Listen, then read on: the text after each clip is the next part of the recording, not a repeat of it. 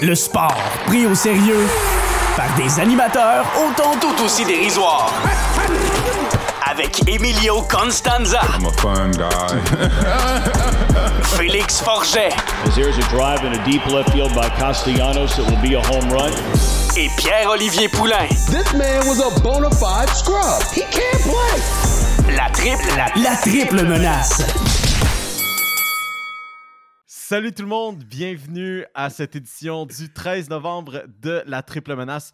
Euh, la raison pourquoi je dis salut, euh, c'est euh, particulièrement pour ceux qui nous écoutent sur YouTube parce que pour la première fois, la Triple Menace est aussi en version vidéo. Donc pour ceux qui ne m'ont jamais vu le visage, mis à part sur celui du logo avec un dessin fait par la talentueuse Sarah Maud. Salut, moi c'est Emilio et bien sûr euh, avec euh, nos deux acolytes de la triple menace, on a Pierre-Olivier Poulain, bien sûr tout aussi loin qu'il est, avec une connexion internet qui, bon, malgré sa distance, sera quand même jusqu'à nous, ce qui est peut-être un petit peu plus difficile pour le cas de Félix qui habite, euh, habite proche de, de- de chez moi, mais euh, biz- bizarrement la, la connexion internet euh, suit un petit peu moins ce soir, Mais- donc on non, va espérer je, être je- je- capable. je sais pas pourquoi, c'est ça qui est bizarre. Je, je sais pas c'est quoi le problème aujourd'hui, mais gars, on va espérer quand même que je sois capable de tenir tout le long. Bonjour tout le monde, très content d'être enfin sous vos yeux et dans vos oreilles encore, parce qu'on est encore disponible sur, sur les plateformes audio évidemment. Euh, sur- dans vos oreilles et maintenant devant vos yeux pour, euh, pour vous jaser sport un peu comme à chaque semaine. Ouais. En passant la NASA, euh, si vous voulez nous commanditer pour l'Internet, euh, on est partant aussi. Là. On- si on ça est- vous tente, là, on, on est on peut fournir la complètement carte, ça vous tente. Là. Yes, puis aujourd'hui, c'est une journée très spéciale, non pas seulement justement parce que on est capable de fournir en plus un podcast vidéo, mais Félix, veux-tu bien montrer à la caméra ce que tu portes en ce moment? Euh, il y a quelques semaines, euh, pour vous remettre en contexte, en plein épisode, j'avais euh, fait un achat impulsif et j'avais acheté un chandail de ma plus belle histoire de la saison, celle de l'émergence de Puka Nakua avec les Rams. Et le voilà, enfin arrivé, le chandail de Puka Nakua que j'ai sur les épaules en ce moment. Très, très, très fier de cet, achat-là qui était complètement impulsif. Mais je regrette même pas une seconde en ce moment. En espérant que ce soit pas juste un feu de paille parce que sinon ça va être toute une histoire à raconter. Mais pour les beaux moments qu'il m'a fait vivre depuis le début de la saison, Puka Nakua Season, euh, très fier d'avoir ce chandail dans ma collection euh, maintenant. Dans le, pi- dans le pire des cas, il ira rejoindre ma collection de chandails de Lars Seller euh, chez nous. Fait que au, pire, ça- au pire, il peut, se, il peut se ramasser dans le même garde-robe. là. On va y Non. trouver un moyen. Ah non, définitivement. hey, euh, les boys, euh, bienvenue encore une fois. Comme toujours, euh, des semaines bien chargées dans le sport. On n'est pas encore arrivé dans les dog days de la LNH et du basketball. Fait que c'est encore intéressant. On a des trucs à jaser. Puis, ben, bien sûr, pour tout ce qui est du football américain et football canadien, dis-je bien, c'est tout aussi intéressant. La raison pourquoi, c'est parce que pour ceux qui, suivent un petit peu moins la, la CFL, la LCF, dans le fond, c'est sûr que vous en aurez entendu parler en fin de semaine, mais les Alouettes de Montréal ont gagné. Let's Mais go! Let's go! C'est c'est super cool. Puis je- on peut confirmer par le visage à Félix qui n'a pas regardé le match euh, des Non. Alouettes. Et ni- qui ne suit probablement pas le- la CFL. Non, Point. je, je Mais sais, c'est je correct. sais que. Non, mais je sais que Chad Kelly était le carrière des Argonauts. Parce que je connais Chad Oui. Kelly. Je sais que Marc-Antoine Decoy joue pour les Alouettes. Et mes connaissances. William Sandberg, est encore là? Oui, Oui. William Stanback le- est encore là. Voilà. Puis c'est encore Johnny Manziel le car- euh, c'est encore Johnny Manziel la carrière. Anthony Calvillo lance c'est- encore à Ben Cahoon. C'est encore Oui, ça qui se passe. Oui, exactement. Non, mais sur, sur une note plus sérieuse, les boys, les Alouettes ont gagné, ce qui veut dire que ils s'en vont maintenant à la Coupe Grey pour la première fois depuis 2010, qui en effet était l'époque Anthony Calvillo. Euh, Puis ça, ça s'est donné justement dans une victoire, comme je disais, contre euh, les Argonauts de Toronto, qui étaient de loin, mais de loin l'équipe favorite euh, ben, tout le long de la saison régulière et pendant les séries éliminatoires. Super simple, ils ont fini avec une saison de 16 victoires et 2 défaites. Ils ont perdu juste deux fois dans toute la Ça, c'est des chiffres auxquels Félix était habitué quand il regardait la LCF plus tôt dans sa jeune vie. C'était ça que les, euh, les Stampeders de Calgary faisaient. Tu vois, c'était c'était comme tout aussi dominant. Là. Fait que, Ouais. les Alouettes s'en vont à Toronto, puis s'en vont littéralement voler le match dans ce qui est probablement un masterclass, genre le peak masterclass de performance défensive que j'ai vu dans toute ma vie au football. Et oui, meilleur que qu'est-ce que j'ai vu que tous les Steelers de Pittsburgh et TJ Watt auront fait. Autant que je dis ça, ben, ils n'ont pas, eu- ils ont pas eu de sac du score, les gars. Mais, mais, pas une, pas deux, pas trois, mais quatre interceptions, euh, dont deux, si je dis pas de bêtises, euh, ont été convertis justement en touchés, dont un autre masterclass de Marc-Antoine de quoi, de quoi, de quoi, comme dit euh, notre cher David Arsenault chez, chez RDS. Puis, meanwhile, quand même, la défensive qui a réussi à amasser des touchés, l'unité spéciale qui en a amassé, le, corps arrière, là, Cody Firedo, c'était très mid comme performance. 175 verges, euh, un touché, une interception. That's mais, football, baby. Mais les Alouettes sont faits carry par leur défensive toute l'année, fait que rien de vraiment nouveau à ce point-là. Non, exact. Fait que les boys, maintenant, euh, on a notre match. Alouette Blue Bombers de Winnipeg qui l'emporte? Euh, les Blue Bombers, c'est probablement, si c'est pas les Argonauts, c'est les, Blue Bombers qui euh, constituent la meilleure équipe dans la, euh, dans la CFL en ce moment. le gros narratif chez les Alouettes, c'est que si on avait un adversaire au-dessus de 500, on perdait tous nos moyens et ça vient de mourir avec les, les Argonauts de Toronto. Une autre équipe torontoise qui te choque en playoff. Parle-moi d'un autre narratif qui tient la route. ah, encore une fois. Mais écoute, je sais pas. J'écoute pas la CFL. J'ai pas suivi tant que ça la saison des Alouettes. Je connais très peu de choses sur euh, cette ligue, comment évoluer la saison. Moi, je veux juste qu'il y ait un bon match. Puis si les Alouettes gagnent, ben, ça sera un bonus. Ça sera ça. Toi, Félix? Moi, euh, je prends pour le. Ben, non, mais tu vois, sérieusement, je vais toujours prendre pour Montréal, peu importe euh, le sport. Est-ce que je vais regarder le match? Non. Je te dit, je ne regarderai pas ce match-là. Si, tu me demandes de faire un résumé dimanche prochain, non, je n'écouterai pas. Euh, mais, mais tu sais quoi?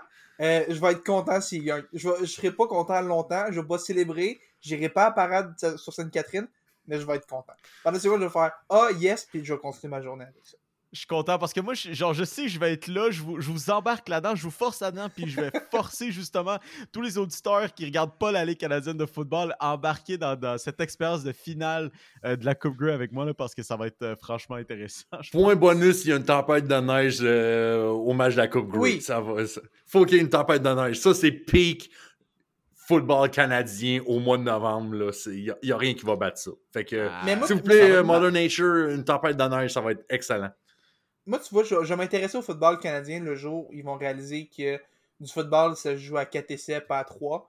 Euh, d'ici là, euh, je vais prendre ça relax. Et tant qu'à parler de football canadien, je vais vous parler du match qui m'a vraiment intéressé cette semaine parce que euh, tu parlais de Marc-Antoine de quoi. Mio, peux-tu me dire à quelle université Marc-Antoine de quoi est allé? je vais donner un indice, c'est pas de ton UCAM, c'est. non, en effet, c'est pas C'est l'Université de Montréal qui a gagné la Coupe Dunsmore contre le Rougeur de l'Université Laval en fin de semaine. Ça, tu vois, hmm. ça, ça m'intéresse. Let's go les Carabins, la Coupe Vanille. yes, dans ta ligue à deux équipes. Ouais, c'est ça, non. Yes. la RSE, Bravo, euh, mais. Ça. Non, mais j'aime, j'aime le monde. J'aime le monde. J'ai des amis à Sherbrooke. J'ai des amis à Concordia. Euh, je pense que je connais du monde à McGill. Je vous, je vous aime. Mais malheureusement, c'est le, risque. Puis tu sais, je suis ça de quelqu'un qui vient, qui, qui, étudie à l'UCAM. On n'a pas de club de football. On n'a pas de club de football. Fait que je suis pas bien placé pour dire de quoi de mauvais parce que moi aussi, mon école n'a pas, de, pas d'équipe de football. Mais euh, honnêtement, là, Félix, ta, ligue à deux équipes, là. Tu peux, brag, tu, peux brag, tu peux brag ailleurs de ce côté-là. Non, mais, non, mais moi, non, mais moi, ce que je veux dire, c'est get good si vous voulez rattraper le niveau de ces deux programmes-là, Get Good.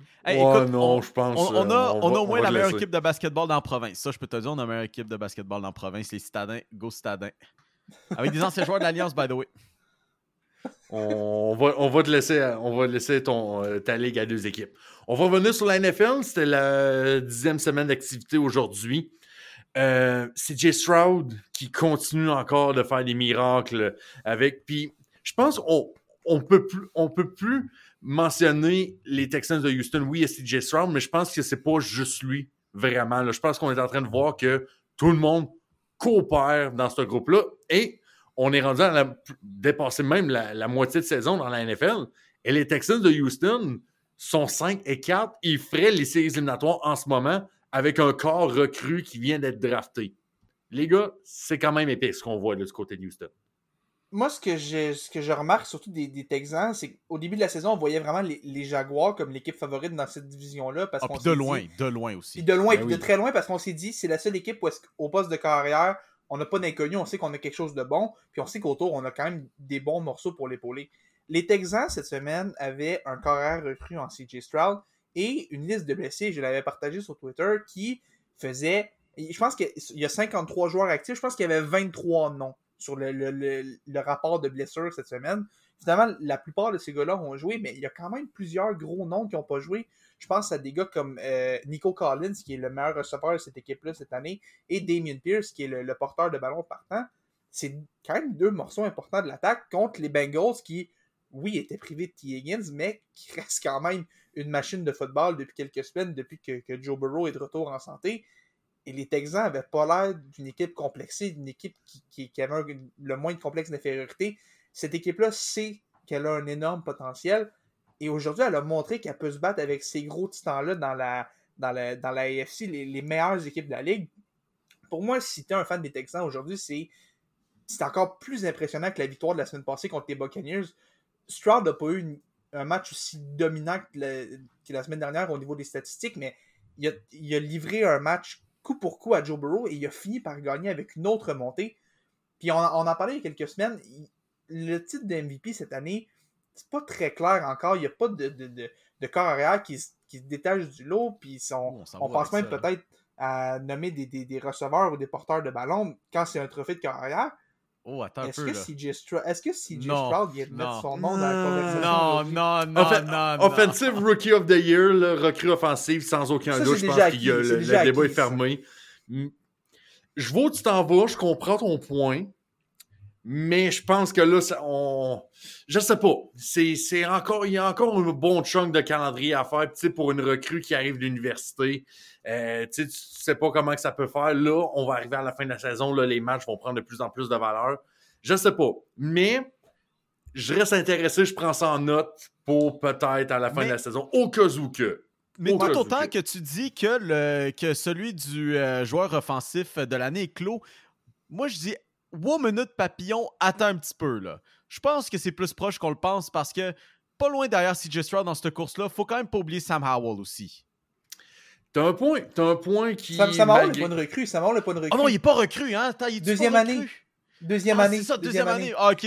débat, il n'a pas, joué, il a pas joué de l'année. Il a pas joué de l'année, mais. C'est ça, c'est ça, c'est qu'il n'a pas joué, c'est vrai. Bon, on va dans, dans la, la, seule la, seule la, seule compétition qui reste encore un peu à Stroud, c'est Puka Nakua, mais Stroud est tellement au-dessus, puis on sait que les carrières ont comme un bonus, puis Puka est un peu calme depuis quelques semaines.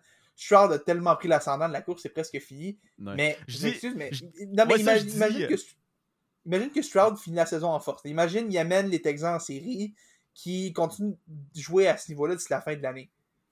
Qui d'autre pourrait le devancer en ce moment, Mio? Puis Peut-être que pour, pour, recrue euh, pour recrue offensive de l'année, je vois encore. Euh, on oublie peut-être un gars comme Jordan Addison chez les Vikings du Minnesota qui mange de, une grosse part des responsabilités, surtout euh, depuis que Justin Jefferson est blessé. On pensait même qu'elle allait revenir cette semaine. Finalement, il n'a pas été en mesure d'être en uniforme ce dimanche. Mais Jordan Addison, c'est quand même, je pense c'est probablement le vrai numéro 2 de cette course-là. Mais et, quand tu fais face à un carrière qui accumule des, chiffres comme CJ Stroud en ce moment. Ben, certainement pas. Euh, certainement pas Bryce Young. Non, certainement pas Bryce Young. Mais quand même, Mio, tu as parlé de Sam Howell. On checkait des statistiques un peu plus, un peu plus tôt avant de commencer l'épisode.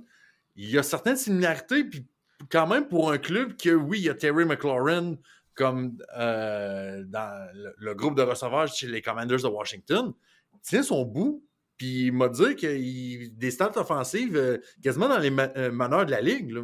Ben là, définitivement. Puis la raison pourquoi aussi, c'est. J'ai regardé, là, je viens de faire ma recherche un peu tardive, mais Sam Howell, l'an dernier, a joué un match. Vraiment, ce n'est qu'un match l'année dernière, ce qui fait que, en effet, il n'est pas considéré comme étant une recrue. Et ben, cette saison, présentement, c'est lui le meneur dans toute la NFL pour euh, les verges par la passe avec 2783. CJ Stroud est quand même deuxième avec 2626. Mais euh, pour ce qui est euh, des deux joueurs, ben, Sam Howell, peut-être un petit downside par rapport à CJ Stroud, c'est qu'il y a à peu près 80 tentatives de passe de plus, mais est plus précis. mais par contre, euh, à l'inverse, a plus d'interceptions que CJ Stroud. Euh, Aujourd'hui, CJ Stroud, by the way, sa deuxième interception. Félix a omis de mentionner ça. Euh, mais, qui mais, mais, Howell, mais, sa première vraie interception, parce que sa première, les Ouais, Texans ont repris le ballon sur la séquence. C'était le, le premier revirement par le bras de CJ Stroud aujourd'hui. Euh, je regarde les, les, euh, les Panthers de la Caroline. Kyler Murray, soit dit en passant, on, on- tant qu'à parler de, de jeune carrière qui effectue son, son retour au jeu aujourd'hui, donne une grosse victoire pour les Cars de l'Arizona. Peut-être pas une grosse victoire pour le Tank Bowl pour le prochain repêchage, mais ce qui fait en sorte que euh, on est de retour euh, du côté des Panthers de la Caroline à l'équipe avec le moins de victoires cette année. Est-ce que c'est le temps de paniquer avec Bryce Young? Est-ce que c'est c'est vraiment le moment de OK, kid, on va t'isoler, on va, on va essayer de, euh, de- de construire quelque chose parce que là, il n'y a rien qui marche là, du côté du, euh, du dernier premier choix total dans la NFL. là. Moi, je vais y aller. euh, puis je, je prendrai pas le, le- le- Je dirais pas que j'ai vu depuis le début que CJ Stroud allait être meilleur que Bryce Young, que Richardson allait être meilleur. Mm. Pour moi, Bryce Young était de loin le meilleur carrière de cette QV-là, dans le sens où c'est celui où le plancher était le plus élevé. On l'a vu avec Alabama. Bryce Young est capable de faire tous les lancers, est capable de. Était tellement bon. C'était un des meilleurs carrières qu'on a vu là, gagner le trophée Heisman aussi. Mais ce qui est assez fascinant, c'est qu'en ce moment, ça se, trans- ça, ça se traduit pas en succès, pendant que pour un gars comme Stroud, ça se traduit, ça se traduit directement en succès. Puis pas juste un peu CJ Stroud est en train de prendre la ligue, euh, mettre la ligue en feu en ce moment. Puis, c'est pas parce que les Texans ont tant un si grand euh, un club tant meilleur que les, euh, les Panthers. Là. Ben, ce- ce- la différence, selon moi, c'est que Stroud a quand même quelques options de plus dans le sens où Oui. Nico Collins Mais la est différence, bon c'est pas si énorme que ça. Non, le gars, Mais tu sais, je veux Adam dire, pour Thielen, Bryce Young, euh, quand ton meilleur receveur, c'est Adam Thielen aussi. Ouais, c'est ça. euh, Mais Adam Thielen a quand même une bonne saison dans ce sens-là. Puis ce que je me demande, c'est. Parce qu'on l'a vu quand Bryce Young est capable d'aller chercher de la séparation de ses receveurs, il est capable de, de leur mettre le ballon dans les mains, puis c'est quelque chose qui, qui roule bien. Mais Bryce Young n'a pas cette qualité-là qu'a un gars comme CJ Stroud de rendre ses receveurs libres. Je sais pas si c'est clair, mais dans le sens où il est capable de créer des jeux quand le jeu vient pas à lui. Young laisse le jeu venir à lui et en ce moment, quand il y a une absence de gros receveurs, je pense que c'est ça qui le fait mal paraître. Je pense qu'aller chercher un, un vrai receveur numéro un, puis je sais que ça court pas les rues, c'est beaucoup plus facile à dire qu'à faire, mais mhm. je pense que tant que Bryce Young n'est pas placé dans, des- dans de meilleures dispositions, dans le sens où il n'y a pas ces receveurs-là qui peuvent aller chercher de la séparation, ça va être plus compliqué pour lui. Un gars comme, c'est peut-être pas le meilleur exemple, mais je pense à Jerry Judy, par exemple, qui était disponible avec les Broncos. Pour moi, ce gars-là, c'est le fit parfait pour un, un gars comme Bryce Young, parce que oui, Jerry Judy va, va échapper des ballons, mais il est capable de se libérer, puis il est capable de, de- de se rendre vert avec un bon tracé. Et c'est de ça que Bryce Young a besoin, parce qu'en ce moment, il n'y en a pas en Caroline. Thielen est capable dans une certaine mesure, mais Jonathan Mingo est un projet qui lève pas pour le moment. DJ Shark, ça fonctionne pas. Euh. Terrace Marshall, c'est pas grand-chose. Il, il manque cette option de qualité-là vers qui Young peut se tourner. Il sait qu'il va avoir de la séparation de ce gars-là. Cette semaine, il y en a un qui a fait un, un 4, j'oublie son nom, mais ça a été possiblement le plus beau lancer de la carrière de Stroud jusqu'à maintenant parce que justement, le gars a réussi à avoir de la séparation et c'est de ça que Bryce Young a besoin. Pour le moment, il n'est pas capable d'avoir ces gars-là qui s'en font avec régularité et ça fait vraiment mal paraître le jeune qui n'est pas le meilleur pour créer des jeux justement. Puis c'est quand même dommage triste. pour, c'est dommage pour les Panthers de la Caroline parce qu'on on aurait pu se revirer de bord et dire Hey, on a notre choix de première ronde, on a un receveur comme Marvin Harrison Jr. avec Ohio State qui pourrait devenir un receveur euh, top gun pour aider Bryce mais on n'a même pas le choix de première ronde. Il est aux Bears de Chicago en ce moment. Et les Bears de Chicago, qui, malgré qu'ils sont 3-7, vont euh, repêcher 1 et 5 au prochain repêchage. Donc, merci pour ce beau masterclass, les Panthers, euh, du côté de votre directeur général. Euh, juste revenir un peu sur quelques matchs qui s'est passé ce dimanche, ce week-end. Euh, les 49ers de San Francisco sont de retour, mesdames, messieurs. sont de retour. sont de retour après trois, deux défaites quand même à avaler. euh, une masterclass contre nul autre que quand même les Jaguars de Jacksonville. On a vu Chase Young faire son arrivée avec les 49ers euh, aux côtés de Nick Bosa et je pense qu'on voit certains dividendes de ce côté-là. là. Hey, pour, pour retenir euh, l'attaque des, des Jaguars, à quoi? 3 points qu'on disait Justement, c'est. Ouais, trois points. Faut, faut le faire, justement. Le Jacksonville. 34 à année- 3. euh, le- Ouais, justement, Jacksonville, qui est une des, des meilleures attaques cette année, euh, totalement euh, dévastatrice. Puis on savait que la, la défensive des 49ers, elle allait, était déjà excellente, mais qu'elle allait être bonne à ce point-là, même en rajoutant Chase Young. Et on était un peu, on n'était pas trop sûr du rôle qu'il allait avoir justement avec l'équipe euh, ben, par rapport à son état de santé et tout ça. Est-ce qu'on allait y en donner trop? Est-ce qu'on allait le pousser beaucoup plus? Excellente journée pour la défensive des 49ers, honnêtement, rien à dire. Puis l'attaque a fait aussi son taf. Puis je veux dire, ça a tellement été impressionnant que parmi tout ça, Christian McCaffrey n'a pas marqué de toucher au grand plaisir de Félix. Oui, parce que je l'affrontais, je l'affrontais aujourd'hui en fantasy contre, contre mon père d'ailleurs, que, que je salue, euh, qui avait Christian McCaffrey. Mais euh, pour moi, ce match-là, je, je retiens deux choses. Euh, une pour chaque équipe, en fait.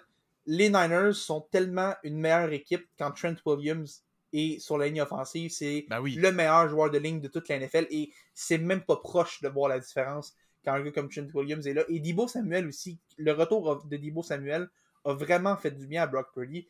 Retrouver ces deux gars-là, on, on dit souvent qu'un peut-être qu'un carrière doit élever ses options, mais quand tu as des gars comme Debo Samuel puis un gars comme Trent Williams pour protéger ton, ton angle mort sur la ligne, c'est tellement des, des, des options qui te rendent meilleur. Et pour les Jaguars, c'est. Il- On sent depuis le début de l'année que les Jaguars sont pas capables de jouer à leur plein potentiel. Et moi, la défaite d'aujourd'hui me laisse croire que peut-être que dans le fond, leur vrai potentiel est pas si élevé que ça. Et je suis même prêt à dire qu'en ce moment, cette défaite-là d'aujourd'hui, combinée à la victoire des Texans, fait en sorte qu'il y a un changement au niveau du favori dans cette division-là. Je pense que les Texans sont rendus la meilleure équipe de cette division-là. OK. Je pense, je pense que les... Stroud, Stroud a une meilleure saison que Trevor Lawrence, puis les Texans sont une équipe plus complète qui peut jouer contre n'importe qui. Les, les Jaguars ont de la misère contre ces grosses défenses-là, et c'est ça qui me fait un peu peur. Je pense que les Texans, euh, les Texans doivent se sentir très, très bien aujourd'hui. Les Jaguars doivent avoir un peu peur de regarder dans, dans le rétroviseur. Oui, mais quand même, pour donner un petit peu de, de, de- un petit d'affaire à ton argument, là, le- check. Les Jaguars, euh, d'ici la fin de la saison, vont jouer contre les Titans la semaine prochaine. Devrait être une win. Ils vont jouer contre les Texans après ça. Ça va être super intéressant, justement, Oui. dans le changement dynamique. Euh, tant qu'à parler de changement de, de dynamique, justement, dans euh, l'AFC, la semaine suivante, c'est contre les Bengals qui, justement, on en parlait en début d'émission, ont repris un peu plus de poil de la bête, si on me permet le jeu de mots. Après ça, ben, contre les Browns, contre les Ravens, puis après ça, contre les Buccaneers, les Panthers et les Titans pour terminer la saison. Fait que, autant que peut-être que le potentiel de- des Jaguars est peut-être euh, ce qu'on a vu cette semaine, le restant de, de- le restant de l'horaire, euh, je pense les favorise euh, un peu plus par rapport aux Texans. Puis ça, je vois, j'ai pas, j'ai pas l'horaire des Texans sous les yeux là. Si on me donne deux petites secondes, les Texans d'ici la fin de la saison, on joue contre les Cards. Euh, on joue contre euh, les Jaguars, comme j'ai mentionné, les Mhm. Broncos, les Titans, les Jets, Browns, Texans et Colts. Je pense que l'horaire. des- Hey! Je pense C'est- que c'est l'horaire pas des tant- plus compliqué, même, je te Hey! dirais. C'est peut-être Hey, même plus facile encore. Là. Hey, je pense que l'horaire des Texans. Ok, ouais. Bon, Félix, euh, je pense, je pense que tu as raison aujourd'hui. on- Je pense pas qu'on va être en désaccord sur ça. Mais Je non, mais je pense, que, Tex- je pense que tout va jouer le, le jour où ils vont, ils vont jouer contre. Je pense que ce match-là va déterminer le reste de la saison. Et je sais que c'est encore tôt, il y a encore une semaine qui nous sépare de. de- ben, en fait, deux semaines qui nous séparent de ce match-là. Mais je pense que cette journée-là, CJ Stroud va mettre euh, son étendre sur la division et montrer que, jusqu'à preuve du contraire, c'est lui qui, qui run le show, comme on dit, euh, dans le sud de la, de la AFC. On a parlé de changement de dynamique. Mio, on va revenir sur ta division préférée, le nord de la AFC, parce qu'on ne reviendra pas sur tes Steelers, qui, sont quand même 6 3 aujourd'hui. Les Bengals et les Ravens qui ont perdu. euh, les Ravens qui ont carrément échappé ce match-là contre les, les Browns de Cleveland. Et mine de rien, on est, on est à trois, euh, trois équipes. Les Ravens, les Steelers et les Browns sont séparés par un seul match. Et fait à noter que les Steelers et les Cleveland ont un match en main sur les Ravens. Et si je me trompe pas, les deux équipes ont battu Baltimore plus tôt cette saison. Donc, ils auraient, ils auraient le, le edge sur les Ravens en devenant un, un bris d'égalité. là. C'est exact. Euh, euh, déjà, il faut ça, il faut donner ça aux Steelers cette saison. là. Euh, c'est un autre affaire que j'en disais en début de show, euh, à quel point c'est c'est juste du Steelers comme football de pur, à l'état pur cette année. Euh, Mike Tomlin n'aura très probablement pas encore une fois une, dé- une défaite, une, une, euh, fiche. Son euh, pacte avec le diable va encore Non, durer une autre année. Puis en plus de ça, euh, aussi, j'avais fait mes recherches là-dessus, mais il y a deux équipes en ce moment dans la NFL avec une fiche au-delà de 500. Euh, les, ces deux équipes-là sont à 6-3 qui ont un différentiel négatif au niveau des points marqués. Ce sont les Steelers qui ont 156 points marqués contre 182 euh, points marqués contre eux. Et euh, l'autre équipe, c'est euh, Les les Seahawks de Seattle. de Seattle, Qui exactement. sont genre à moins 1, juste pour dire qu'ils sont le négatif. Là, que- Exact, mais les, les Steelers sont présentement à moins 26. Oh mon Dieu. On- Le genre de football. qu'on aime, effectivement. On va se transporter maintenant du côté de la, de la NBA un peu sur ce qui se passe un peu dans ce début de saison. On a parlé de la In-Season Cup la semaine passée. Et là, Mio, je, je te vois, là, je te vois prendre ton énergie parce que Le là, monde me voit maintenant. le, le monde te voit en plus. Et là, c'est un peu le, le même sentiment qui habite tous les euh, fans de la NBA en ce moment. Parce que l'expérience James Harden, pour une raison qu'on ignore encore, ou on pensait que ça allait marcher, ne marche absolument pas. Hey, ne marche absolument pas, mais c'est en plus, c'est- comme tu regardes juste le, le- le- les, les colonnes justement ben là, de défaite dans ce cas-ci pour ce qui est des Clippers, puis tu dis oui, en effet, euh, ils en ont perdu, c'est maintenant 4 de suite depuis Carden est là, mais c'est dans la façon en plus que ça se donne, puis contre qui ça se donne. Euh, je pense que le gros déclic, ça a été contre euh, les Mavericks un peu plus tôt cette semaine, où ils ont alloué 144 points à eux, mais comme pour de vrai, là, James, James Harden, James Harden, là, je regarde, je regarde la caméra. Le monde à la maison, vous me regardez, là. James Harden, OK? Ce gars-là, OK, avait la confiance totale et c'est un truc réciproque avec Daryl Morey. Puis c'était aussi envers ses propres partisans. J'en fais partie. Fuck, quand je joue au basketball, j'ai ses shoes. Quand je, je porte T'as des James t'as quasiment la barbe. T'as quasiment un début de barbe, James Harden, là, quasiment. j'ai là. quasiment, j'ai quasiment la barbe. Mais comme le gars, quand il est arrivé à Houston, c'était lui qui avait les clés de la ville. Daryl Morey avait sa. Il y a sa aussi les clés des, des strip clubs, mais ça, c'est une autre histoire. Mais ça en fait partie parce que on va chercher Dwight Howard parce qu'il voulait Dwight Howard, il voulait son acolyte. Ça n'a pas fonctionné, il est parti. On l'a shippé, on est ensuite allé chercher Chris Paul. Ça n'a pas fonctionné après deux ans, on se défait de Chris Paul. Après ça, James Harden euh, décide de, de prendre des journées off pour aller euh, justement au strip club. On laisse passer, on ferme l'œil là-dessus, ça va, il n'y a rien à faire. OK, maintenant, il veut son vieux buddy Russell Westbrook. On amène Russell Westbrook, ça fonctionne pas après une saison, on décide de se défaire de Russell Westbrook. James Harden se sent euh, otage pardon, complètement à Houston. Il décide de mettre son fat suit puis de complètement saboter tout ce qu'il a, il puis euh, tout détruire la confiance que Daryl Morey avait envers lui. Mais parfait, il veut être échangé. On t'envoie dans ta propre super team avec les Nets de Brooklyn. Ça, c'est un truc que j'avais écrit sur Alley-Oop euh, l'hiver dernier, comme quoi c'était un flop à Brooklyn et pourtant, j'ai quand même été un peu plus loose sur James Harden parce qu'il avait été blessé pendant les séries éliminatoires. Lui, il a décidé qu'après une saison, c'est fini, je veux m'en aller. Il n'a pas fait une saison complète à Brooklyn qui décide, sacrez-moi le Canty, je veux aller jouer à Philadelphie, retrouver Daryl Morey. En effet, il y avait une relation là. Il veut aller rejoindre son vieux chum Daryl Morey. Il était content. Les deux parties étaient contents. Parfait, on va chercher James Harden. Yes, enfin, peut-être la prochaine partie du processus pour Joel Embiid, maintenant qu'on avait perdu Ben Simmons. Et qu'est-ce que James Harden fait? Encore une fois, à la bonne James Harden, il s'écroule complètement pendant les séries éliminatoires durant match 6 et match 7 contre les Celtics de Boston. Ensuite de ça, qu'est-ce que James Harden fait? Il décide qu'il a tellement joué mal qu'il veut s'en aller aussi. Fait que là, il décide encore qu'il va saboter les 76ers de Philadelphie et Joel Embiid qui revient d'une saison MVP. Et on sait très bien que euh, le potentiel de Joel Embiid, c'est probablement 60 matchs par saison parce que monsieur va être blessé. Et James Harden, il a dit, tu sais quoi, fuck that. On pensait qu'il allait peut-être retourner à Houston parce qu'apparemment les strip clubs là-bas sont incroyables ou peut-être qu'il s'ennuie de là-bas. L'autre équipe qu'on avait en tête, c'était les Clippers de Los Angeles. À un point dans les conversations, euh, les gars, vous en rappelez, les Clippers ont dit on ne veut plus d'échange de James Harden. Et pourtant, on est rendu avec un échange de James Harden. On se dit, Hmm, pas sûr. D'autres vont dire Ah, c'est vraiment la fin de la NBA parce qu'on a le meilleur club euh, de la maison de retraite de 2017 avec Kawhi Leonard, Russell Westbrook et euh, Paul Paul, George. George. dans l'équipe.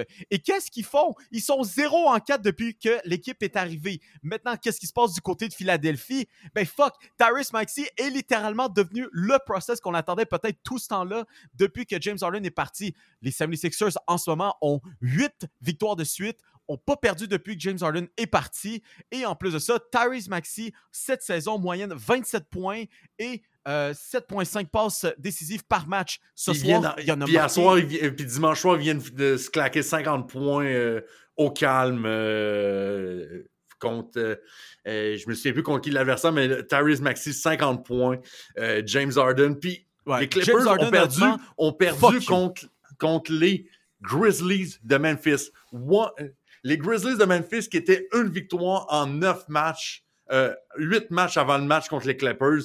Et là, c'est, la, euh, il n'y a rien qui marche. Il y a Puis en plus- rien qui marche. Pour finir là-dessus, les Grizzlies, cette semaine, justement, étaient à 9 joueurs blessés sur euh, le rapport des joueurs blessés. Clippers de Los Angeles et James Harden, fuck you, vous méritez rien. Non, mais Ça- puis je- j'ajouterais juste aussi, euh, j'ai une stat en avant de moi, puis j'ai j'ai comme de la misère à y croire parce que on est allé chercher James Harden pour, s'améliorer à ce que je sache. Depuis que James, James Harden est arrivé avec les Clippers, ok? Quand James Harden est sur le terrain, les Clippers ont un différentiel de points de moins 67. Et quand James Harden est sur le banc, l'équipe a un différentiel de plus 24. C'est fou. C'est le jour et la nuit. On a été le chercher pour améliorer l'équipe il nuit, il fait juste nuire, il est tellement mauvais défensivement, puis évidemment, ça fonctionne pas avec des gars qui ont aussi besoin du ballon pour être dominants. Harden a toujours eu besoin du ballon pour fonctionner. Des gars comme Kawhi en ont besoin, des gars comme Paul George en ont besoin, puis Russell Westbrook aussi. Là-dedans, t'as aucun vrai tireur de qualité, sauf peut-être Paul George. Harden veut créer, pas tirer. Qui va marquer des points? C'est sûr que ça devient problématique. Harden n'est pas un, un fit au niveau du schéma de jeu de cette équipe-là. On le voit quand il est sur le terrain, ça ne fonctionne pas. Les gars, on- ils se battent pour le ballon. Je pense que les quatre font pas plus que 15 points par match depuis qu'Harden est arrivé. C'est, c'est, ça fonctionne pas. Euh, je sais pas comment on peut régler ça, mais c'est, il va falloir trouver un, un nouveau vide. Il va falloir qu'Harden se mette à tirer plus ou qu'on, qu'on travaille différemment. non, non, non, non. Tu donnes, tu donnes rien à James Harden. Non, c'est ça. Mais à moins de ramener, à moins de ramener Mike D'Antoni qui fasse son, un de ses schémas classiques Ah, pour James fuck Harden. non, fuck non, mais, jamais. mais je suis pas d'accord non plus de faire ça. Je sais pas comment tu peux régler ça. Parce que les quatre gars sont fondamentalement meilleurs avec le ballon dans leurs mains. Mais il y a juste un ballon. Tu peux pas jouer à quatre ballons à moins qu'on fasse une- un amendement avec la NBA. Ce serait, ça serait nice de jouer à quatre ballons On- en même temps. Ça serait On joue un match à quatre ballons. Je, je- je sais pas, je vois pas de solution. C'était tellement une mauvaise idée pour les Clippers. C'est juste on va aller le chercher parce qu'il veut jouer pour nous. Mais concrètement, ça n'a aucune logique, ça ne fonctionne pas et ça ne fonctionnera pas. Je ne vois pas ça débloquer parce que c'est fondamentalement quelque chose qui, qui, qui- qui est mal fait. C'est- C'est c'est comme, c'est comme si tu prends un lave-vaisselle dans lequel il n'y a pas d'eau. Ça lavera pas la vaisselle, ça, ça fonctionne juste pas. je, je, je, je, je comprends pas. Je, je le Puis pourtant, puis pourtant, James Harden qui disait, il était-tu déjà arrivé à, à Los Angeles ou c'était pas encore réglé, qui disait qu'il était le système? C'est Il est arrivé, C'est il- après, il- je pense. Il a dit qu'il il a dit qu'il était le système. Je pense que c'était pendant sa. C'était pendant sa, sa, sa- sa conférence de presse d'arrivée? Ah, Ouais, peut-être, que mais c'est ouais, ça, mais qui, a- qui avait dit Je suis euh, le système, ça fait juste montrer. Puis c'est ça qui est aussi frustrant, c'est que l'histoire depuis six ans le montre à quel point que James Harden n'est pas capable d'être euh, le joueur d'équipe qui va euh, élever ton équipe d'un cran. Et pourtant, les Clippers, ma- malgré tout ce qu'ils ont fait dans leur histoire, sont quand même réussi à tomber dans le panneau, même si euh, on a euh, euh, fait disons-le, plusieurs gaffes dans le passé. Et ça me fait juste penser que on est peut-être dans un monde où ce que un gars comme James Harden qui sera euh, un, un jour possiblement au temps de la renommée de l'NBA qui a révolutionné l'attaque euh, à la fin des années 2010 va peut-être être carrément mis dehors de l'NBA. Il n'y aura peut-être plus personne qui voudront de lui euh, l'année prochaine, surtout qu'il il il va être agent libre en 2024 il sera âgé de 35 ans. Là. Fait qu'on est peut-être dans, dans un monde où peut-être James Harden ne sera plus dans l'NBA l'année prochaine. là. Get ready to learn Chinese, buddy, parce que tu t'en vas jouer en Chine l'année prochaine. Écoute, pour ce qui est de euh, apprendre le chinois, ça c'est encore une affaire. Peut-être qu'il y a certaines personnes qui auront aussi le temps parce que, euh, écoute, on ne veut pas faire de joke là-dessus, mais euh, on, est, on est quand même heureux de voir que Kelly Oubre Jr., malgré le fait qu'il y a eu un, un- un léger accident, c'est quoi, il s'est fait fesser par un véhicule, je pense, euh, cette Oui, semaine? il, il- il était à pied pas loin de chez lui, je crois, et il s'est fait rentrer dedans par un. Un c'est soit une auto ou une moto, je suis pas sûr. Mm. Mais ça a été un, une victime d'un accident de la route quand il était à pied. Il a- on a craint le pire, mais la bonne nouvelle, c'est que ça semble aller mieux. euh, depuis. Ex- depuis- Excellent. Puis on va lui souhaiter un prompt rétablissement à Kelly Ricky aura le temps d'apprendre le chinois euh, pendant sa réhabilitation. Finir le, bloc, finir le bloc basketball avec euh, une, une nouvelle de chez nous. Euh, celui qui est proclamé euh, au niveau international comme l'adolescent le plus grand de la planète, le Québécois Olivier Rioux, qui a officiellement, euh, s'est officiellement commit avec les Gators de l'Université de la Floride. Donc, on va avoir un Québécois qui, euh, euh, qui sera à surveiller parce que on parle beaucoup de Victor Wembanyama qui est une force de la nature. Je dis pas que Olivier Rioux va être à ce niveau-là, mais quand on compare physique pour physique, on est à peu près peut-être un joueur du même profil. Donc, ça va être le fun de voir ce qui va se passer euh, du côté du Québécois. Puis on va lui souhaiter euh, beaucoup de succès avec les, Gators de l'Université de la Floride.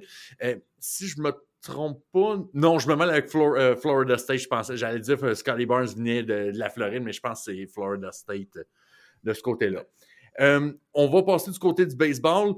Mio, on parle beaucoup de, euh, de, de manager un peu. On n'est pas encore rendu au euh, free agency qui démarre dans la NBA, mais on voit déjà le carrousel de gérants qui est en train de se faire peu à peu, peu à Eh peu. Et God. on a du beef. On va avoir du beef l'année prochaine, les chums. là. Oh, oh, oh, oh. Oui, on a du beef. Oh oui, on a du beef. Ben du écoute, côté Félix, euh, je vais te faire la part sur la palette. Oui. Veux-tu euh, veux-tu mettre un peu en contexte ce qui se passe? Parce que euh, je pense que du côté de Milwaukee, Chicago, on, on- on va se battre un peu sur le terrain l'année prochaine. Comme quoi le- le- la division centrale de la nationale fait juste encore se battre année après année. Oh, je, je vais vous ramener à ce qui s'est passé lundi dernier pendant que j'étais en plein milieu de mon cours. En fait, on a eu, on a eu de l'action dans la MLB au milieu de l'après-midi. Euh, dans le fond, tout, a- commencé quand euh, il y a eu une avalanche d'annonces de gérants. Je pense que les premiers qui ont annoncé leur gérant, c'est les Guardians qui ont annoncé que Stephen Volk allait devenir leur gérant euh, cette année, l'ancien receveur des Athletics d'Oakland. Et euh, après ça, ça s'est mis à, à- déraper un peu quand on a appris que Craig Console, qui était l'ancien gérant des Brewers et qui était le nom le plus en demande parce qu'il devenait gérant autonome, pour pas dire joueur autonome, qui devenait un peu libre comme l'air de signer, on apprenait qu'il venait de signer avec une équipe pour être gérant, mais que cette équipe-là n'était pas les Mets avec qui il avait été abondamment lié depuis plusieurs semaines, euh, et qu'elle allait rejoindre une équipe qui avait déjà un gérant en place. Finalement, les Mets ont embauché Carlos Mendoza, qui était euh, le gérant de banc des Yankees. Et quelques minutes après, la bombe sort. Les Cubs de Chicago, qui avaient David Ross en place, ont été chercher Craig Console, l'ancien gérant des Brewers, dans leur propre division. C'était une énorme nouvelle parce qu'on on- on sentait que Ross avait quand même une certaine sécurité d'emploi. Au final, il n'a pas été en mesure d'amener son équipe en série cette année. Est-ce que c'est ça qui a coûté son poste? Peut-être. Mais euh, c'est quand même une énorme nouvelle de voir que Console, qui avait été lié aux Brewers, qui a été lié aux Mets et même aux Guardians dans une certaine mesure, décide finalement d'aller rejoindre les Cubs de Chicago, l'équipe d'un rival de division. Console a grandi à Milwaukee, est un gars de la communauté de Milwaukee, justement du Wisconsin. Et Dieu sait que le Wisconsin, qui ont, un- qui Ouais. ont un esprit de communauté extrêmement fort, Ouais. on le voit un peu avec les Packers dans la NFL. Là.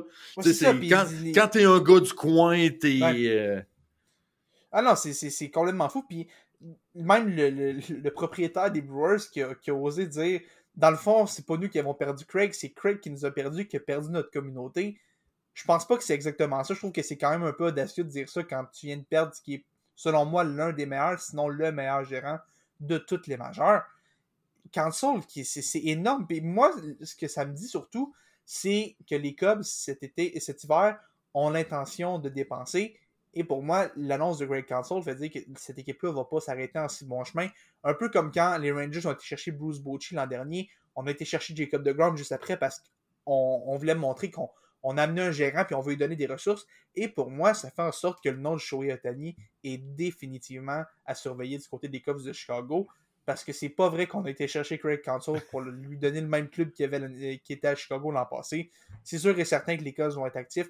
Attendez-vous à une ou deux grosses signatures et peut-être même à des gros échanges pour aller chercher du talent et justement aider Console à gagner dans, euh, avec son nouveau contrat qui vient d'ailleurs de réinitialiser le marché des salaires pour les gérants. Il va faire 8 millions par année quand c'était. Je pense que le plus haut avant était à 5,5, 5. C'est, ça vient de, quelque de- chose de- dans ces eaux-là. ça, ça- ça- ça vient de, repartir l'échelle salariale pour les gérants. Et bravo à lui d'avoir été chercher son argent. Mais c'est- Ouais. une énorme annonce à travers la, la MLB qui, qui s'est faite la semaine euh, dans les derniers jours, en fait. Euh, donc, ça, ça vient un peu changer un peu tout le, le- portrait, surtout dans, dans la division. Euh, une très, très grosse annonce, donc, et une grosse surprise sacrée de la, de la commotion, pas mal. Sur- surtout que, tu sais, on parle de peut-être d'autres mouvements qui s'en viennent, Shohei Otani qui pourrait s'en venir. Faut pas oublier aussi que Cody Bellinger a décidé qu'il va tester le, le marché, le marché des joueurs autonomes, devient libre comme l'air pour signer n'importe où. Donc, ça, ça pourrait être une perte pour les Cubs de Chicago qui ferait en sorte que ça donnerait encore plus de terrain à Shohei Otani de peut-être s'en venir euh, du côté de la Ville des Vents. On a parlé aussi de Steven Vogue, Joe Espada avec les Astros, euh, Carlos Mendoza. Euh, Ron Washington, Oui, qui fait un retour avec les Angels, Avec- qui n'aura pas Shohei. Otani. Non, exact. Ah. Est-ce que vous pensez qu'il y avait l'espoir de voir Otani là quand il s'en venait? Un peu, Euh, un peu mais- comme. Je ne sais pas si ça fait partie des négociations, mais euh, pour ce qui est de la nouvelle, pour de l'embauche, moi, je suis content pour Ron Washington parce que, un peu comme Dusty Baker avec les Astros de Houston, c'est un player's guy. Tout le monde l'aime. Tout le monde, personne, absolument personne a dit de quoi de négatif sur Ron Washington.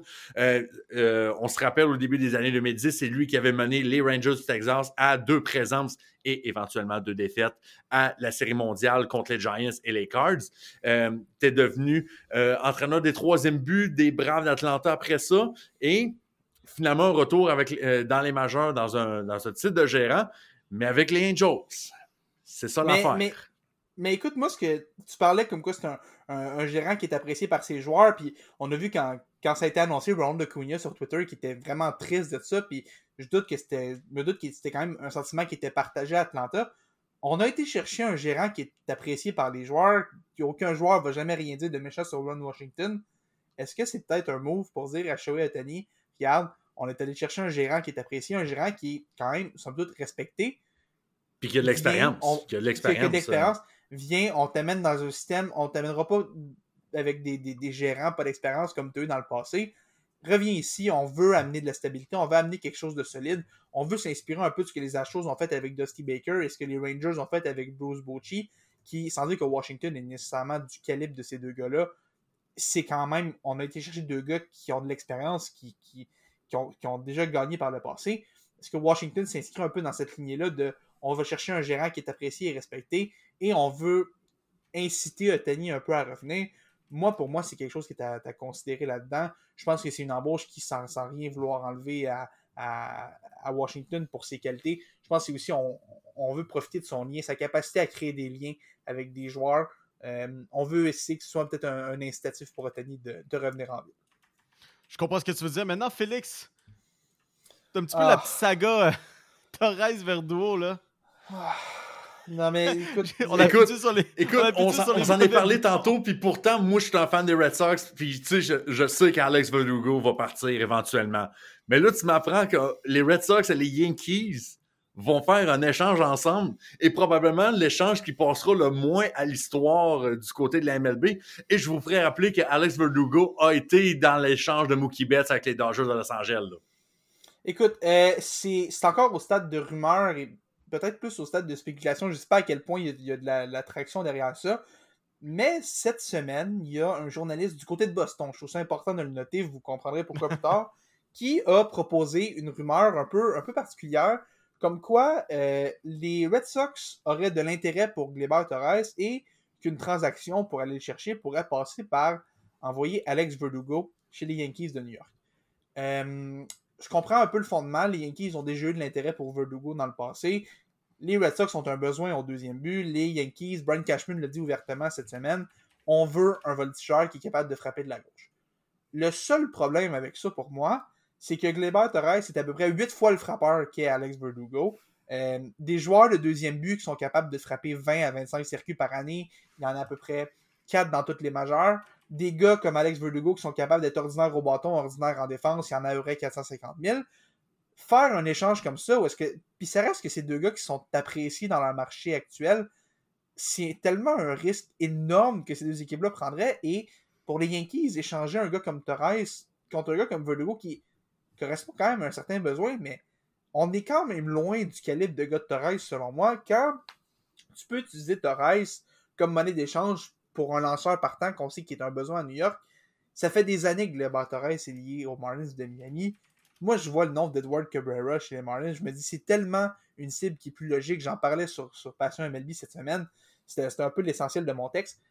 Si tu es pour échanger Gleber Torres, qui pour moi a tellement une valeur importante dans cet alignement des Yankees-là, dans le sens où il joue tellement souvent, il est très peu souvent blessé, capable de frapper 20 à 25 circuits, des problèmes au niveau du manque d'effort de temps en temps. Mais pour moi, si tu es pour échanger Gleber Torres, échange-le pas pour un, contre un gars aussi ordinaire qu'Alex Verdugo, qui déteste pas mal ouvertement les Yankees et pas, il n'a jamais vraiment donné de l'amour aux Yankees. Ce gars-là va chercher le trouble et c'est sûr et certain qu'après trois semaines, il se fait huer dans le Bronx s'il y a un mauvais début. Puis Torres, c'est bon. Mais Félix, Félix, tout le monde se fait huer dans le Bronx après oui, trois tout le monde semaines. Se fait huer, tout le monde se fait huer, mais surtout un gars. On a, Torres, c'est quand même un gars qui aide. Si Verdugo commence mal, je, sais pas. Il y, a, le profil d'un gars qui va se faire détester à New York il y a le profil d'un gars qui est moins bon que Gleber Torres.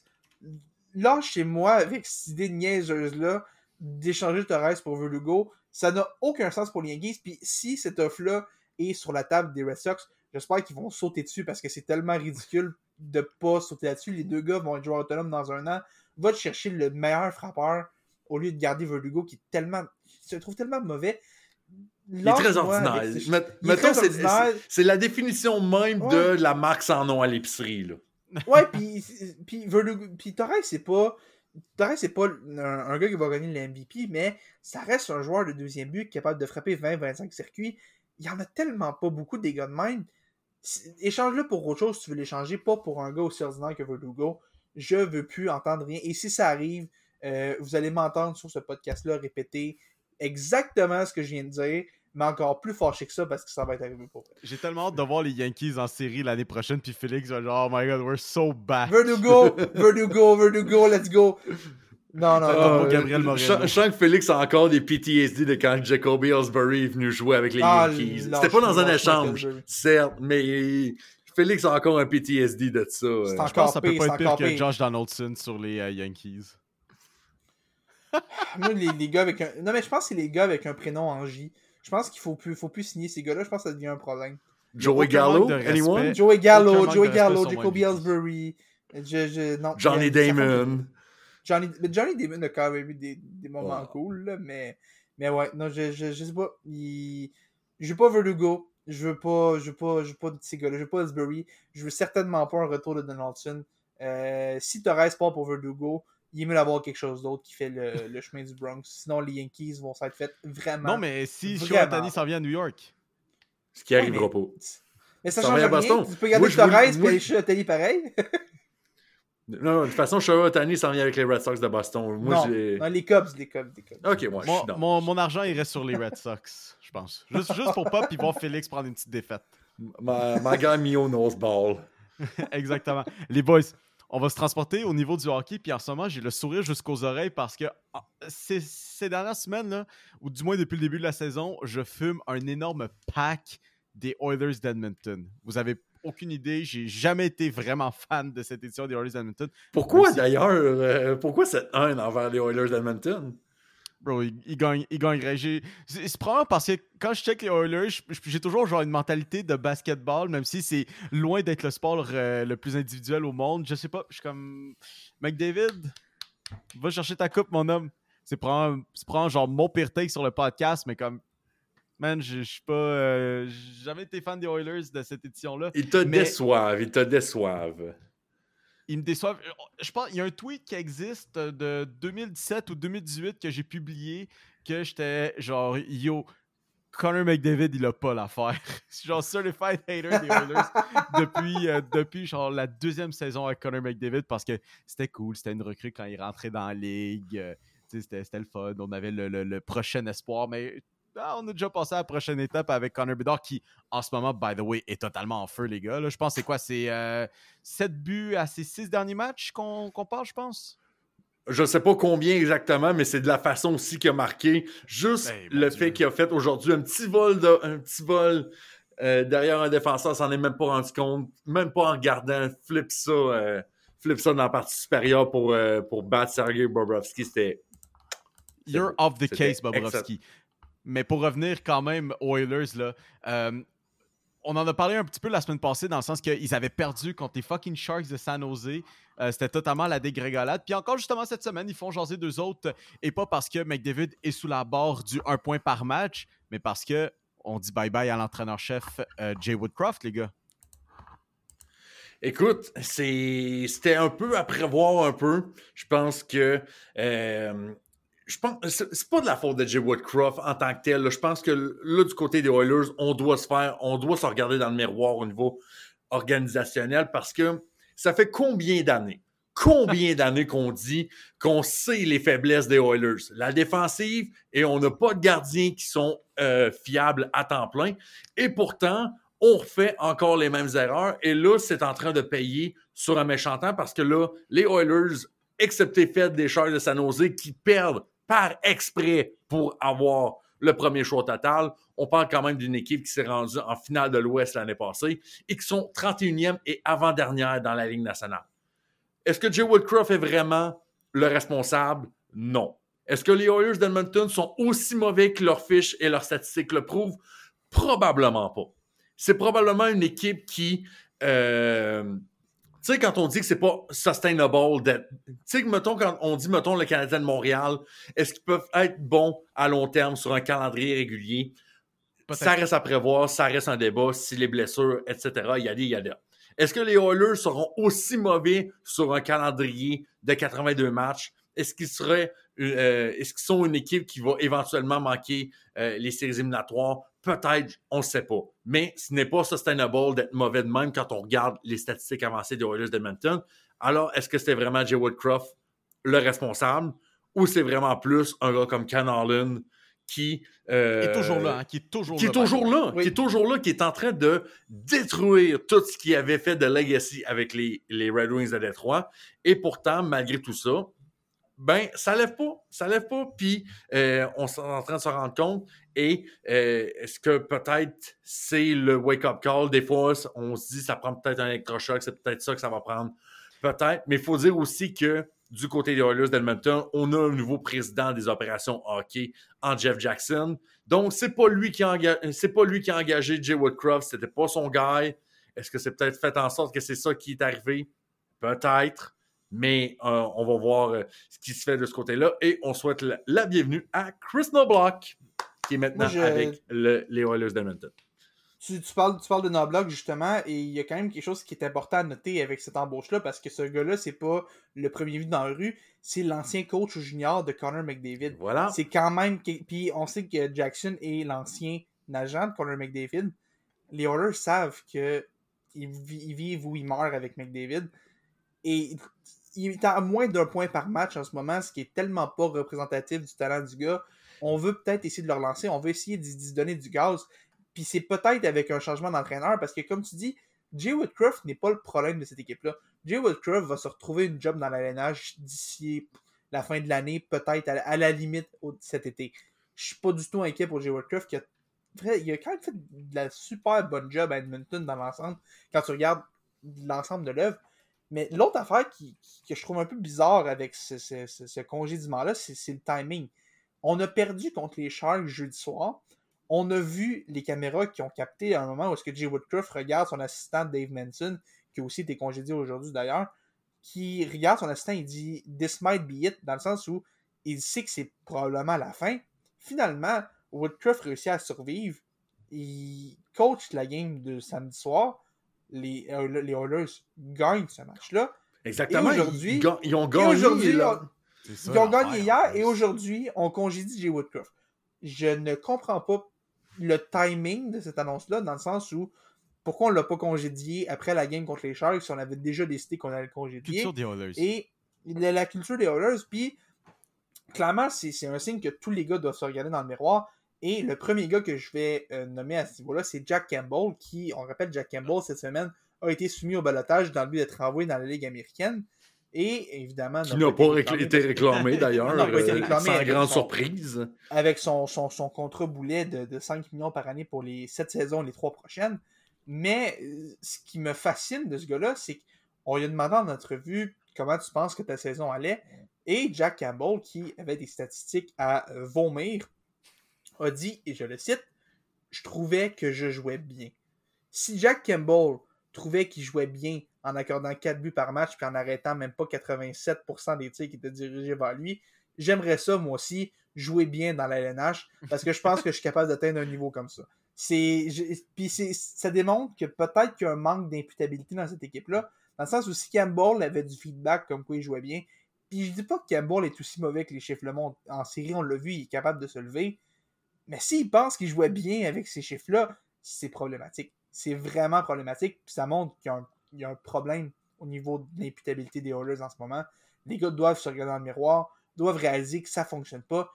Et tout le monde fait partie du problème jusqu'à preuve du contraire parce que cette équipe-là ne gagne pas en ce moment. Je vais juste citer euh, le journaliste Patrick Henry, qui est euh, journaliste sur la couverture des Oilers d'Edmonton pour ici Radio-Canada en Alberta. Il disait que la décision a été prise samedi après-midi, soit avant le match contre les, euh, le Kraken de Seattle. Et Ok. qu'on avait déjà, dans la dernière semaine, déjà fait des, des préparations pour euh, parce qu'il fallait contacter les Rangers de New York pour avoir l'autorisation de parler avec euh, Chris Knobloch pour l'amener ici. Et c'est peut-être un peu ça aussi, tu sais, on essaie de mettre un peu d'imputabilité, les attentes sont grandes, on veut gagner éventuellement, puis c'est peut-être ça qui a, qui a mené euh, à, ce congédiement-là. Euh, Ken Orland, qui d'ailleurs disait aussi, et euh, je cite encore Patrick Henry d'ici Radio-Canada en Alberta, qui dit, euh, qui avoue lui-même que Jay Woodcroft n'avait pas perdu son vestiaire, que il y, a- beaucoup de, de joueurs qui sont tristes de, de le voir partir euh, euh, de cette façon-là. Puis surtout, on est juste à la mi-novembre. On n'a même pas encore le quart de la saison de fête dans la Ligue nationale. Et déjà, on procède à un changement, un changement d'entraîneur drastique de la saison.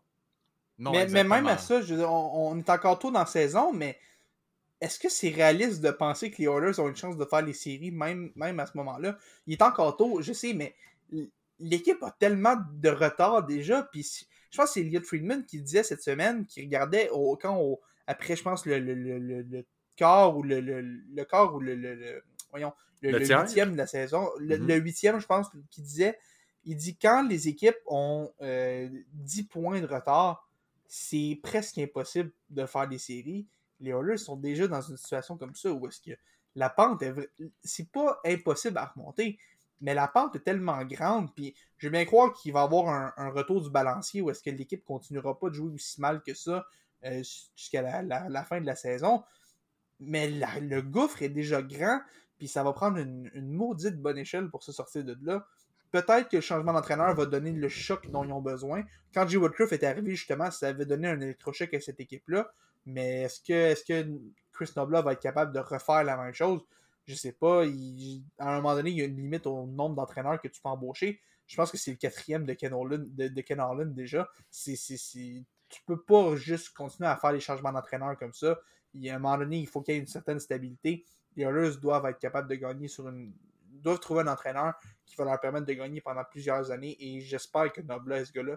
Parce qu'avec Leon Draisaitl, qui est joueur autonome à la fin de la prochaine saison, il y a des sérieuses questions Mhm. qui vont comment- devoir être posées à Edmonton dans les, dans les prochains mois. Puis c'est sûr qu'il faut s'attendre à d'autres équipes qui regardent justement Leon Draisaitl, puis ils regardent ça comme un sûr. buffet parce que hum, hum, hum. Edmonton, juste pour la note, qui sont présentement à 8 places, à 8 points d'une place en séries éliminatoires. Mais l'affaire qui, est- qui est pas le fun là-dedans pour les Oilers, oui, c'est peut-être juste 8 points, mais il faut que tu passes par-dessus 7 autres équipes au classement général pour juste être la dernière équipe au wild card. C'est ça qui va être extrêmement dur à aller chercher. C'est pas tant le 8 points, c'est qu'il y a d'autres équipes aussi qui sont en course, puis tu en as une sacrée pelletée euh, qui va se faire euh, de ce côté-là, mais Souhaitons bonne chance aux Oilers parce qu'en Alberta, les, les, les Flames sont pas tant mieux. C'est bien ça qui est encore plus dans. Non, c'est ça. C'est ça qui est drôle. Ils sont juste une petite affaire en haut 2 au classement, juste avec tu sais, un, un petit 3 points de plus euh, sur, euh, sur les Oilers. euh, Ça fait, ça fait vraiment dur. Puis quand même, la Pacifique, quand même, euh, avec Vegas qui est en ce moment premier, avec euh, ben, 12 victoires, 2 défaites et une euh, en prolongation. En ce moment, 25 points. C'est 18 points de plus, justement, que les Oilers. Euh, on, on peut avoir confiance aux Oilers, mais moi, je pense, je pense que, je pense que c'est fini pour. euh, Qui, a- qui aurait dit au, qui aurait dit au milieu du mois de novembre que Connor Bedard aurait plus de points que Connor McDavid? Hey, moi, j'aurais jamais prédit. Puis autant ça. que je suis un hater des Oilers, même la situation générale des Oilers, jamais j'aurais prédit ça. Surtout euh, comment, ils- comment ils ont joué justement en série l'année dernière, puis où Ouais. ils se sont rendus. Là. Je veux dire. Ah, c'est- fou, c'est complètement fou. Les... Connor McDavid est le meilleur joueur au monde entier et il est même pas à points par match en ce moment. T'as des gars qui ont le double de son nombre de points. C'est absurde. On- on- Il y a quand même déjà le huitième de la saison qui est fait. Qu'est-ce que Connor McDavid fait à moins d'un point par match? C'est c'est- c'est Qui, épouvantable. au passage, c'est jamais arrivé dans sa carrière. Oui. Mais pas sa saison recrue. C'était 48 points en 45 matchs là, quand il s'est blessé ou de quoi Ouais. même. là.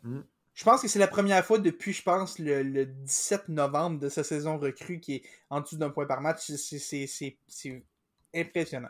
Je sais pas qu'est-ce qui se passe là. J'avais quand même confiance en les Oilers cette année, dans le sens où j'aimais ce que Mathias Ecombe allait pouvoir leur donner sur une saison complète. Mais oh mon Dieu Seigneur que ça va pas bien en ce moment. Puis je, je, je sais pas. Je, je- j'espère que Chris Nobla va être capable de, de régler ça. Mais ça, ça- il y a, il y a de la job qui l'attend à, à son arrivée à Edmonton. Mais est-ce que Ouais. Chris Knobloch peut vraiment sauver ses goalers? À un moment donné, C'est ça, à un moment donné, il faut, faut arrêter les époques. Hein? Oui, oui, McDavid est en panne, mais il faut arrêter les époques aussi. Là, la moustache de Stuart Skinner a beau me donner confiance, ses performances font toutes sauf me donner confiance en ce moment. Est-ce que Calvin Pickard, à 31 ans, va enfin être capable d'avoir du d'avoir du succès dans la LNH? Non, je pense pas que ça va arriver. Euh, peut-être Olivier Rodrigue, qui est un espoir devant le filet, peut-être que lui, avec une chance, va être capable de s'établir, mais est-ce que c'est réaliste de croire que quelqu'un va être productif derrière un pilon, derrière un compte de construction comme Darnell Nurse en défense? Je sais pas. Un, cône, un cône en or, soit dit en passant. Un compte, ah oui, un compte très bien payé. Très, très bien Très- payé. Très bien payé. Euh, pour closer un petit peu le sujet hockey et l'émission, euh, les boys, cette semaine, encore une fois, les Canadiens ont joué en prolongation. C'est drôle, les Canadiens ont joué en prolongation. C'est euh, c'est quoi On avait contre Boston, on avait Détroit. contre les Red Wings cette semaine. Est-ce qu'il y en avait une autre cette semaine? Non, il me semble que c'était- c'était tout. Semble. quand même deux prolongations Ouais. canadiens. Canadiens, encore une fois, justement, cette année. Puis, euh, bon, hier, euh, au moment qu'on enregistre l'émission, c'était contre les Bruins. Kaden Goulet est arrivé à la rescousse de tout le monde. Mais contre les Red Wings, plus tôt cette semaine, nul autre que Cole Caulfield a marqué euh, en prolongation son septième but en prolongation, qui, si je dis pas de bêtises, c'est euh, le joueur euh, à l'avoir fait le plus rapidement, je pense, dans l'histoire de la Ligue nationale. Je pense Oui, puis je pense l'a pas juste battu d'un peu, genre, il a comme. Je pense, je pense qu'il a comme réduit de moitié le temps de son plus proche poursuivant. C'est juste Ouais, quelque absolument chose comme absurde. ça. Cole Caulfield, le joueur le plus clutch sur la planète. S'il y avait un prix, euh, s'il avait pris en NHL comme en NBA sur le joueur le plus clutch, euh, donnez-le tout de suite à Cole Caulfield parce que quand c'est la prolongation, tu sais déjà que euh, le petit bonhomme de, de 5 pieds 7, euh, numéro 22, va aller te la mettre euh, dans le but. Euh, du plus beau but que tu vas avoir de ta vie, un, énorme snipe, un glitch goal à la NHL euh, 24. Quelque chose, euh, quelque chose d'impressionnant. Euh, sinon, les boys, on en pense quoi un petit peu? Est-ce que Cole Caulfield, est-ce, est-ce que je suis fou de croire que c'est le joueur le plus clutch dans la ligue? Non. C'est pas fou, mais j'aimerais voir j'aimerais ça voir des, des statistiques de même, là, un peu des statistiques avancées. Là. Tu sais, on t'a parlé de la NBA qui commence à accumuler ce genre de stats-là comme euh, euh, pourcentage de tir avec, mettons, 8 Exact. minutes à faire avec un écart de 5 points. Je sais pas si on il y a quelque chose qui se développe de ce côté-là, mais je serais vraiment intéressé de voir si Cole Caulfield est vraiment là. Mais c'est le fun de scorer en prolongation, mais il faut aussi marquer pendant les 60 premières minutes Ah, de ça, jeu. Puis je pense, euh, je pense aussi vrai. ça qui est. euh, puis d'ailleurs, même Cole Caulfield, qui cette semaine euh, scrape plus des buts qu'il en marque, là, avec, avec deux hors-jeux qui ont, qui ont mené à des buts euh, Hey. finalement refusés, mais bon. Puis, Ça, puis c'est- déjà ce soir, justement, euh, comme, euh, comme je dis, nous autres, on enregistre le dimanche soir. Euh, au moment qu'on enregistre, les Canadiens ont terminé leur affrontement contre les, les Canucks de Vancouver. Il doit avoir peut-être euh, 30 minutes de ça. Canadien qui a perdu 5 à 2. Euh, Puis, euh, à un certain point, on était euh, à égalité. Je pense que c'était à égalité ou c'était 2-1? Euh, c'était- Matheson a fait 2-1. C'est ça, Euh, Brock- a fait 2-1, mais le but avait été refusé, non? Ben, en fait, euh, non, en fait, euh, euh, c'était 1-0 pour Vancouver. Exact, on a fait Euh, 1-1. Euh, mais- euh, c'était Christian Vorak qui avait fait un 1. Euh, finalement, Exact. on s'est rendu compte que Cole Caulfield était hors jeu pendant que fois. Slakowski euh, essayait de faire une entrée de zone. Finalement, les Canucks ont fait deux buts consécutifs pour prendre les devants 3-0. Puis finalement, ben, c'est fait en sorte que le Canadien a perdu 5-2. Ben, Avec deux buts marqué- quand même dans le filet désert des Canucks, il faut, faut quand même Ouais. le mentionner aussi. Exact. Jacky qui a marqué aussi, euh, je pense, dans son premier de l'année. Fait que, Effectivement. let's go, euh, let's go, shérif. Sinon, Mais, mesdames et euh, messieurs. mais, mais Oui, mais écoute, oh, je, je reviens juste un Oh, dernier point sur Félix, Cole tu m'as Caulfield un peu. Oui, non, je m'excuse, je m'excuse, mais juste un, dernier point sur Cole Caulfield. Euh, Il y, a, quelque chose quand même qui, qui est important de noter. J'adore Cole Caulfield et je suis peut-être son fan numéro un. Mais quand tu regardes, il est rendu à 5 buts cette année. C'est quand même pas si pire, mais quand tu regardes, son dernier but contre les Red Wings en prolongation, son but d'avant, c'était contre Columbus, qu'il avait marqué en prolongation aussi. Son autre but d'avant, aussi en prolongation. La dernière fois que Cole Caulfield a marqué un but à 5 contre 5 en temps, en temps réglementaire, c'était le 14 octobre dernier, le deuxième match de la saison contre les Blackhawks de Chicago. Et même son premier but, il l'avait inscrit en avantage numérique. Cole Caulfield a un seul but à 5 contre 5 cette saison. Et ça, c'est bien beau marquer en prolongation, c'est bien beau marquer en avantage numérique, mais il doit être capable de marquer sur une base plus régulière à 5 contre 5. Brendan Gallagher est capable de le faire. Je doute pas que Cole Caulfield est capable de faire aussi. Je comprends pourquoi il excelle à 3 contre 3. Un gars comme lui, avec de l'espace, ça devient absolument meurtrier. Mais il doit aussi être capable de, trouver de la place pour marquer à 5 contre 5. Et il n'y a pas nécessairement les, meilleurs partenaires de trio. Euh, L'absence de Kirby Dack fait en sorte que c'est pas toujours facile de, de bien balancer ces trios-là. Mais Caulfield, avec son talent, doit être capable de marquer plus fréquemment euh, à 5 contre 5 pour donner des pour donner un peu de support offensif à cette équipe-là qui a vraiment besoin de voir son franc-tireur marquer des buts. Non, exact, parce que là, sinon, on va juste revenir à l'époque 2015 euh, ou jusqu'à 2021 de euh, on marque deux buts, puis on laisse le gardien de but faire la job. Malheureusement, ce soir, on n'a pas eu de Jacques Alain Masterclass, là, mais bon. Ah, mais falloir, écoute, euh, ça, enlève les filets désert, ça finit quand même 3-2. Mais quand même, quand même, quand même. Mais euh, euh, il, faut- il va quand même falloir des Jacques Alain Masterclass, je pense, si on Mhm. veut. euh, si on souhaite une petite place en série. Sinon, Félix, je te regarde, je peux y aller? Toujours, Parfait. toujours. Désolé de t'avoir coupé, Emilio. Parfait. C'était tout ce qu'on avait justement pour la triple menace pour cette édition du euh, 13 novembre. Quand même à surveiller cette semaine. Je suis content parce que finalement, j'ai des bons matchs de football à euh, vous proposer cette semaine. Donc, match du Monday Night, on va avoir, bon, un affrontement un, peu- un peu classique, si on veut, de Broncos-Bills. Je vois une victoire des Bills là-dessus. Broncos, Mais on vois sait jamais, euh, Mais Buffalo ces temps-ci. C'est ça, euh, c'est ça le pire, c'est ça le pire. Ben, hey, je tiens quand même à rappeler, c'était mon équipe que j'ai vu euh, faire fall off cette saison. Fait que peut-être qu'ils peut-être, peut-être qu'ils m'écoutent aujourd'hui, puis euh, vont décider euh, finalement de perdre willingly puis de participer au Tank Bowl. Sinon, jeudi, gros match. Moi, je vais le regarder définitivement. Pourquoi? Parce que c'est un Ah, match ah, AFC ah. North. Donc, on va avoir Joe Shiesty et les euh, Bengals de Cincinnati qui vont jouer contre euh, le running back Lamar Jackson pardon, et les Ravens de Baltimore. Ça va être franchement intéressant parce que justement, euh, l'AFC North, c'est, encore une fois, c'est tout le monde est à peu près à la même fiche, puis tout le monde se dispute, euh, tout le monde se dispute les deuxième, troisième, quatrième places. euh. Ben écoute, si les, si. Bengals perdaient pas aujourd'hui, tous les quatre clubs de la division faisaient, faisaient séries éliminatoires euh, en ce moment même. là. AFC North, ça c'est du AFC North football, baby. Sinon, sinon du côté euh, du grand club euh, du Canadien de Montréal, euh, quand même, mardi soir contre les Flames de Calgary, jeudi soir contre euh, Vegas. On souhaite peut-être cette fois-ci prendre notre revanche contre Vegas après euh, la manière que ça s'est terminé euh, il y a quelques semaines de cela. Et samedi soir, samedi soir contre les Bruins de Boston, encore une fois. Donc, on espère une fois de plus pouvoir euh, soutirer une victoire à ces fucking Bruins-là.